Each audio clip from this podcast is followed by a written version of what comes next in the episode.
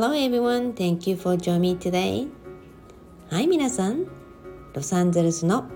まさみライトです。10月もね、半ばとなり、なんかやっぱり秋らしくなってきました。もうねやっぱり朝晩涼しいんですよね。と言いつつ昨日はすごいあったかいロサンゼルスだったからそうだ私たちはあの夜お外でご飯を庭で食べていたくらいあったかかったんですよね。でもねやっぱりまた一晩明けるとやっぱり秋だなって感じの朝を迎えたりして皆さんのエリアではどうですか？寒いなと思ったらいきなり私は今くしゃみを連発していました。そしてね半ばだなって自分で言いつつふっと見るとあアメリカでは10月の16日を迎えていて、まあ、日本ではもう11日ですよね。えそうするとねふっと思いました。普段私1日15日に家中のお塩を変えるんですね。まあ purify 浄化の意味を込めて。なのに昨日は思いっきり15日だということを忘れていたんですね、まあ、皆さんね私にもこんな時結構あります。お塩の件に関してはね YouTube で以前に出しているのでよかったらそれをご覧いただきたいかと思います。今日はね皆さんにね時間のお話をしたいなと思います。なぜならねあのこの、まあ、一つの感性にもなっていくと思うんですけども、うん、磨いていくとやっぱりいいものってありますよね。多くの人がねなかなか自分の目標とか夢が達成できないとか思うように進まないとかね、まあ、いろんなお話がよく聞かれるんですね。やはりねそこには時間っていうのがいつも関係してくるなと思うんですね。まあ時間イコール優先順位ですよね。で多くの皆さんね私のブログを長いこと読んでいたりイベントに参加してくださってる皆さんはよくご存知のように私にとって時間っていうのはとってっても大切なんですね。でねもうこの時間まあもちろん、私がね出しているライトフィロソフィーってあって Me Family Friend というね自分そして家族お友達っていうねその優先順位の基準っていうのを出しているんですがやはりねその部分と時間管理っていうのは欠かせないんですね。なので今日はねもっともっとね皆さんにねもちろん時間のことも感じてもらいたいし時間を大切にしてもらいたい。えそしてなぜかっていうと私たち肉体を持ってね活動したり好きなことしたりご飯を食べたり話をしたりやりたいことをやるとか目標とか夢も達成できる達成できないの前にやはり達成したいから挑んでたりとかするわけじゃない？えそしてねやっぱりこの今世において肉体を持って今言ったことっていうのは肉体を持ってできることなんですよね。ってなってくると永遠にあるわけではないのね。それは皆さんもわかると思うのね。分かっていながらじゃあ今日のこの行動は皆さんにとって有利なのかどうなのかっていうところをね考える必要とか頭に入れる必要があってもなんとなく避けてしまう人いっぱいいると思うのね。なので今日は時間管理のお話をしたいと思います。私はねもう本当にだいぶ前にもう20年以上前かなものすごく私って若い頃からその起業家の方々若い頃ってもう二十歳くらいからね事業家とか会社の重役さんとか社長さんとかまあ今でこそ分かるようになったものの世界でも有数のすごい会社の社長さんとかいろんな人たちが私のところに足を運んでくれたんですね。でそれも皆さんにビジネスコンサルティング直感アドバイザーっていうのを始めたきっかけがそこにあるんですけれどもでそういう方々が来て私に相談することによりものすごく事業を実績を上げたり成功させたりミラクルを起こしたりっていうことを体験してそこが口コミになっていろんな人がやってくるようになったんですね。でその時にやはり自分よりも二十歳もそのさらに上の経営者として世界を引っ張ってる方々がいっぱいでしたのでそんな方々とやはり相談と雑談の間にはやはり普通におしゃべりをするわけでそうするとなぜあのこういう業界とかビジネスというのがあるかとか世界の流れってもともと私が幼い頃から気になっていた部分っていうのをいっぱい持ってきてくれた人たちだったんですね。そうするとやはりそのビジネス本とかそういうのをプレゼントしてくるんですよね。で自然にねあのものすごくそういった本が好きだったんでそういった本を読むきっかけスタートでもありました。だからこそ同じ年代のお友達と本屋に行くと自然に私はずっとビジネス本とかそういうところに行くことが多くて他のお友達は小説って言ってたんですよね。で私はね正直言うとあんまり小説が読めないタイプなんですね。もうすごく寝入っちゃうって感じでだからこそ私はビジネスのお話とか自己啓発とかそういう本がすごい好きだったんですよね。となってくるとね当たり前にその人生のね仕組みとかいろんなこととかをやっぱり学ばせていただくきっかけもあって、まあ、その中からね時間管理のマトリックスこれはねフランクリン・コビー社さんでフランクリン・コビーってねすごく世界的にも有名で私がね通訳をしてきたもう数多くのミリオネアさんたちの8割以上の方はフランクリン・コビーを皆さん読んでいました。えそして皆さんやはり同じように時間管理のマトリックスをものすごいマスターしていましただからこそ私はその時間管理のマトリックスをフランクリン・コヴィーさんのねお話を聞いた時にすごく自分の中では「This is it」ってあの自分が大切にしてきたことがすごくそこに validation 証明として認証としていただいたような感じだったんですね。なので今日は皆さんに時間管理のお話をねちょっとしたいと思います軽くお話をしていくのでもっと詳しくね知りたい方はね是非フランクリン・コービッシュさんのね出してるような講習会とかそういうのを見たら一番いいかなと思うし受けたらいいと思うんですね。でその時間管理のマトリックスって4つあってその領域にねまず1234まあ ABCD ってあるんですよね。一番 A っていうのが緊急でなお重要なんですね。B っていうのは重要なんだけど緊急ではないこと。そして C っていうのは緊急に起こることだけど重要でないこと。えそしてね D というのは緊急でも重要でもないっていう物事まあこの物事にね世の中は分かれていて成功者のね皆さんたちミリオネアの方々はねまさにね Z, あの Z 型っていう ABCD の順序で物事を優先していた方が多かったんですね。まあ、ほぼ皆さんマスターしていました。で一般的にほとんどの人が L 字型 ACD という、まあ、B の部分っていうのが、まあ後になりがちなんですね。後回しにしちゃうという。そしてね大変なのはここです。C ランクの多い人はまあ他人にねコントロールされてるような、まあ、自分の人生をちょっと生きてないっぽいところがあるんですよね。それではじゃあねこの ABCD についてちょっと説明してみますね。A 緊急で重要なことはまず締め切りのある仕事病気クレーム処理赤ちゃんや家族やねあの災害や修理とかねそういうところが大抵その A に入ってくるんですね。でこれねやっぱすごく大切なんですよ。緊急なおかつ重要。でもね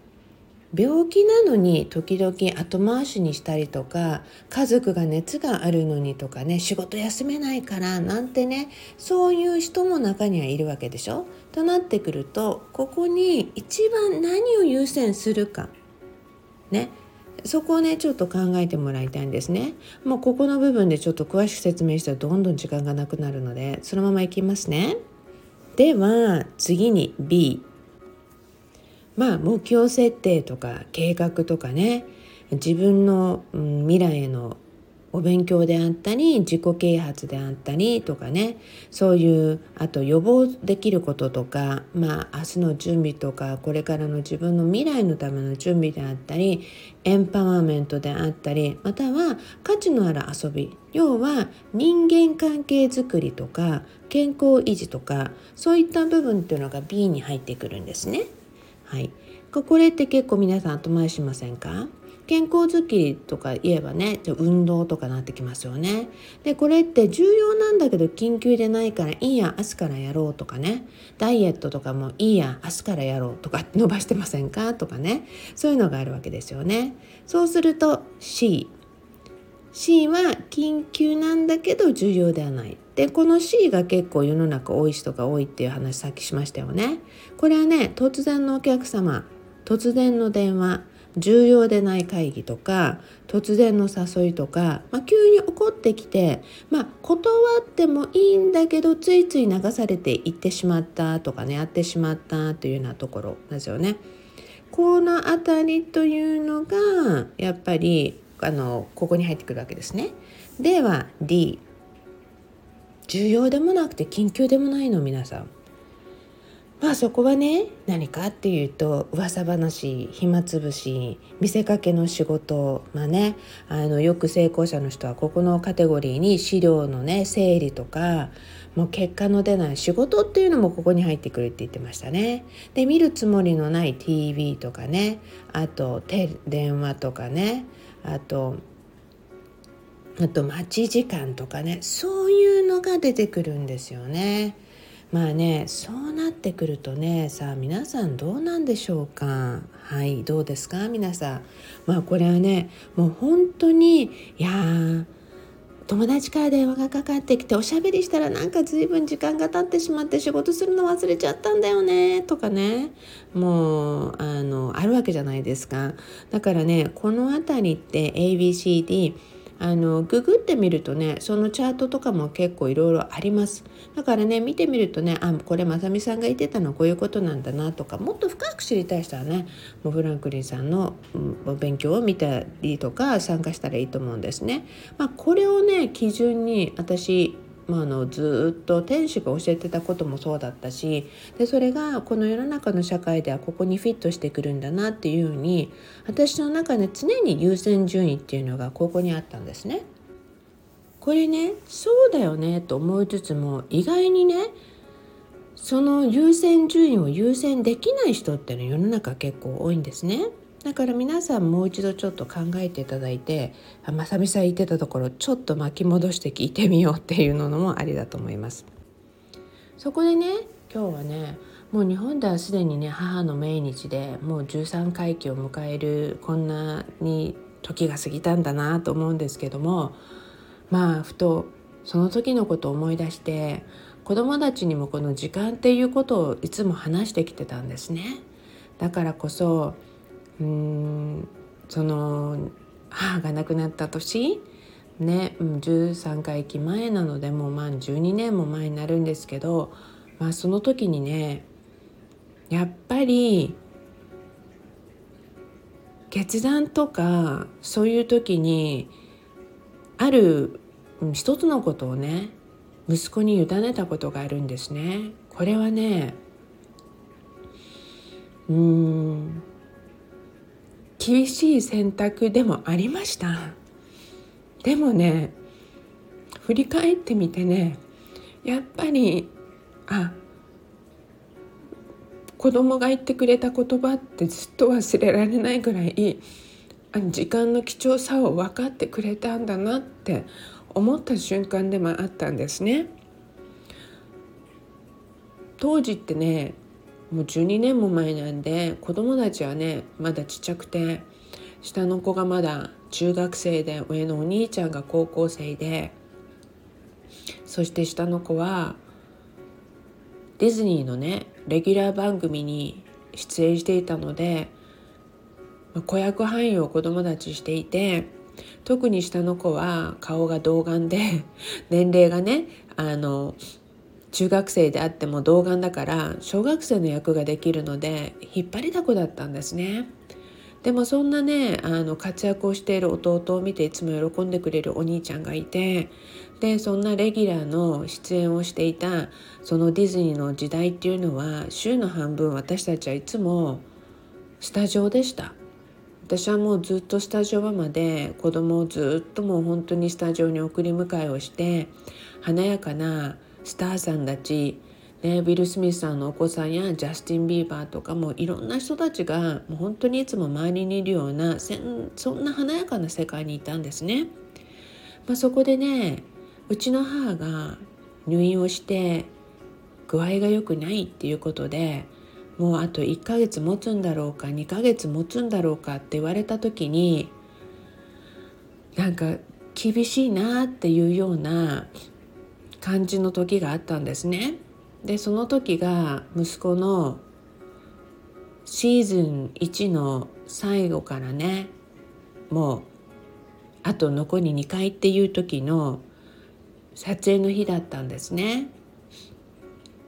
で結構お母さんの横断がバーって出てきてできるんならすぐにでもまあ元気なうちに駆けつけてっていうことででその1週間後に最後のクランクアップっていうことはものすごく楽しみにもしていたしみんなで打ち上げてパーティーでスターさんの中にも交じっててでそしてこの最後のエピソードに出ることによってほぼ次のシーズンの確約があったんですよね。だから私たちがバーバーがこうだから行こうっていうことも厳しいしうんみんなもう本当に家族どうしようっていう時にねやっぱり行きたいのもあるしでも行かなくても大丈夫かもしれないあと1週間待っても大丈夫かもしれないって思いながらも本当にどうしたらいいのかわからない時だったんですよね。でもねその時にねやっぱり、まあ、お医者さんはまあ危ないですとしか言わないのでわからないじゃないですかでそれはね誰にもわからなくて預言者先生も何とも言えないって本当に未来が定まってないその時でねあらゆる私の周りにいる霊感の強い人ももう本当にわからないっていう感じだったんですよ。まあ母がね霊感がある分皆さんの中でその未来って確定されてない中でねそこでね息子に「どうする?」ってあと1週間頑張って最後のエピソードまで出てから行くそれとも今日の撮影最後から2回目のエピソードの撮影終了後にそのまま沖縄へみんなで出発する？って聞いたんですね。た時に「お母さん」って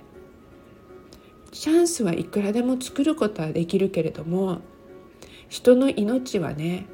限られた時間しかないって。だから選ぶんならもちろん命だよって。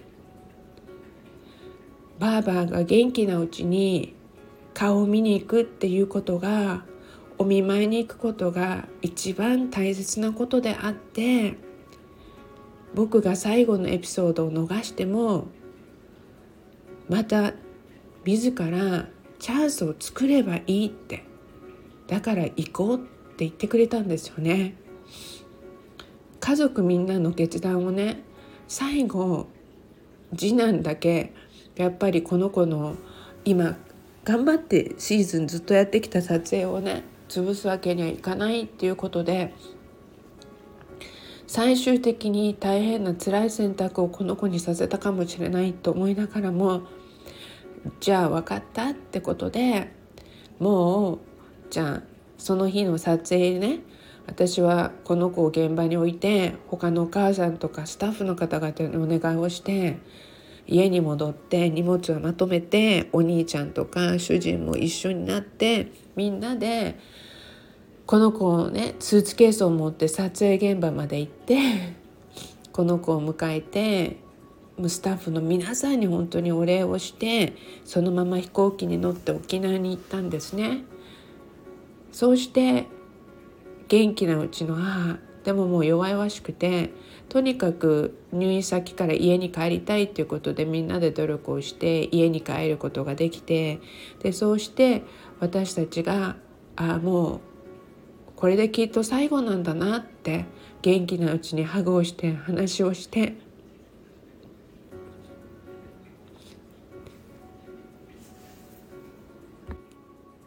そしてね私たちが旅立ってまたロスに戻ってきて1週間後に母は息を引き取ったんですよね。最後の最後にみんなで電話をして子供たちも主人も私たちもみんな一緒にいる中で電話口でね子供たちの最後の声を聞いて母は息を引き取ったんだけどその言葉がやっぱりね大切なことで僕たちの人生にいてくれてたくさんの愛を与えてくれてありがとうってそういう言葉をね子供たちがねたくさんたくさんありがとうって言って母がねうなずいてるよって姉たちが言ってくれて息を引き取ったんですよね。その時を振り返っても時間ってとっても大切なんだなと思うので人のことも命も仕事も夢もいろんなことに対して皆さんに時間をとっても大切にしてもらいたいっていつも思ってます。